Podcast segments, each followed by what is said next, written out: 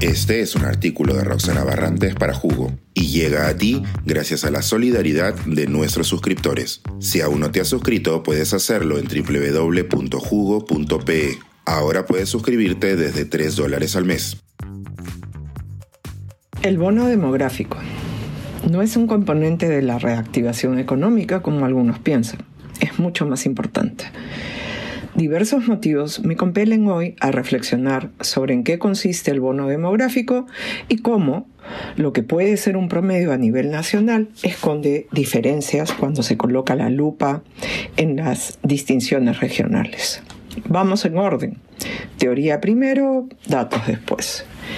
El bono o dividendo demográfico ocurre cuando en un país la proporción de personas en edad de trabajar y producir supera el 50%. Las personas en edad de trabajar y producir, es decir, aquellas que son potencialmente activas para la economía de una sociedad, se encuentran entre los 15 y 59 años según el Fondo de Población de las Naciones Unidas. Esta definición corresponde a una conceptualización que a su vez responde a la escala de valores del mundo occidental y desarrollado. Lo que se espera es que los niños en el mundo moderno se preparen, estudien, se dediquen al juego, a desarrollar todas las habilidades de las que son capaces, se integren a la sociedad y cuando mayores sean personas y agentes económicos que contribuyan con el bienestar personal y por supuesto de todas y todos. De esta conceptualización provienen las normas internacionales que prohíben trabajar a los niños y que penalizan a los adultos que los obligan a hacerlo. Más adelante podríamos licuar otro jugo con los problemas que puede causar este enfoque en las zonas rurales o en comunidades que poco a poco se van integrando a la sociedad moderna, donde cada persona, casi independientemente de la edad que tenga, puede ser entendida como aportante a los procesos productivos familiares. Pero volvamos al tema de hoy y miremos a los adultos mayores. De ellos se espera que disfruten de la vida en sus últimos años, sin presiones de producir y aportar a los ingresos familiares. Además, al establecerse una edad de retiro del mundo laboral, puedan dar espacio y lugar a nuevas generaciones de jóvenes que se integren al mercado laboral y aporten para la reproducción personal y de sus familias. Así, el bono demográfico ocurre cuando las personas en edad de trabajar superan proporcionalmente a las personas que son dependientes de esas personas en edad laboral. ¿Qué lo causa? El bono demográfico es causado por las reducciones en la tasa de fertilidad y estas, a su vez, están asociadas a mejoras en la educación de las mujeres. Los datos muestran una clara asociación negativa entre el número de hijos y los años de educación alcanzados por ellas. Junto con este efecto, cuanto menos hijos tenga una persona adulta, más recursos va a tener disponibles para poder formar, educar, enriquecer la vida de esta persona joven que está en formación. Es posible que algunos de ustedes estén preguntándose qué pasa con las personas mayores.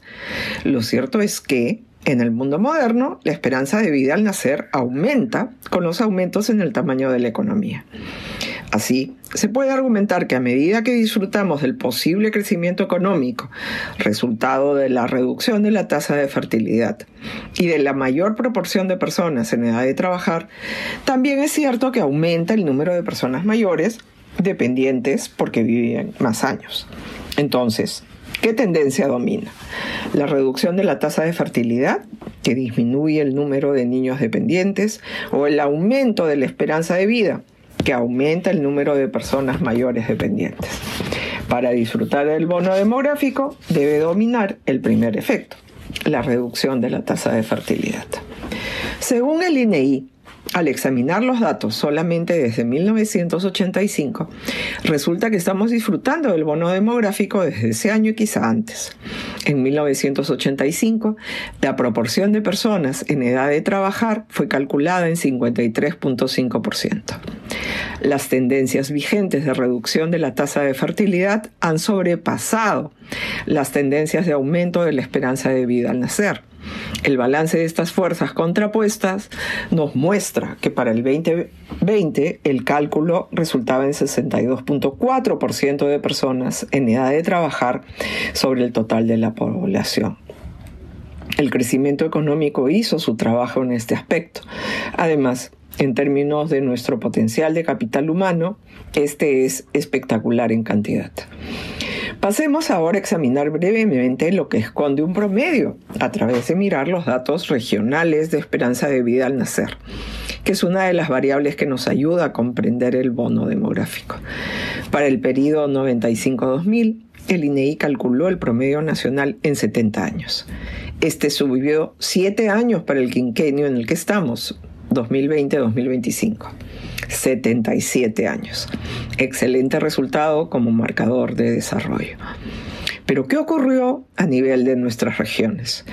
Las diferencias regionales se mantuvieron tal cuales. Veamos el departamento con la menor esperanza de vida al nacer en el periodo 1995-2000, Huancavelica, con 65.8. Esta posición se repite en 2020-2025, pero con 74.3 años. Sí, subió, así como se redujo la diferencia respecto al promedio nacional. Ambos procesos son positivos, ciertamente. A pesar de ello, sigue siendo el departamento con la menor esperanza de vida al nacer. Esto se repite para el resto de departamentos bajo el promedio en el primer periodo las diferencias regionales se mantienen. Dos mensajes entonces. Tenemos el capital humano para salir adelante y tenemos la tarea de reducir las diferencias regionales en esta dimensión y en el resto de ellas. Suscríbete a Jugo y espía en vivo cómo se tramó ese artículo. Nuestros suscriptores pueden entrar por Zoom a nuestras nutritivas y divertidas reuniones editoriales. Suscríbete en www.jugo.pe.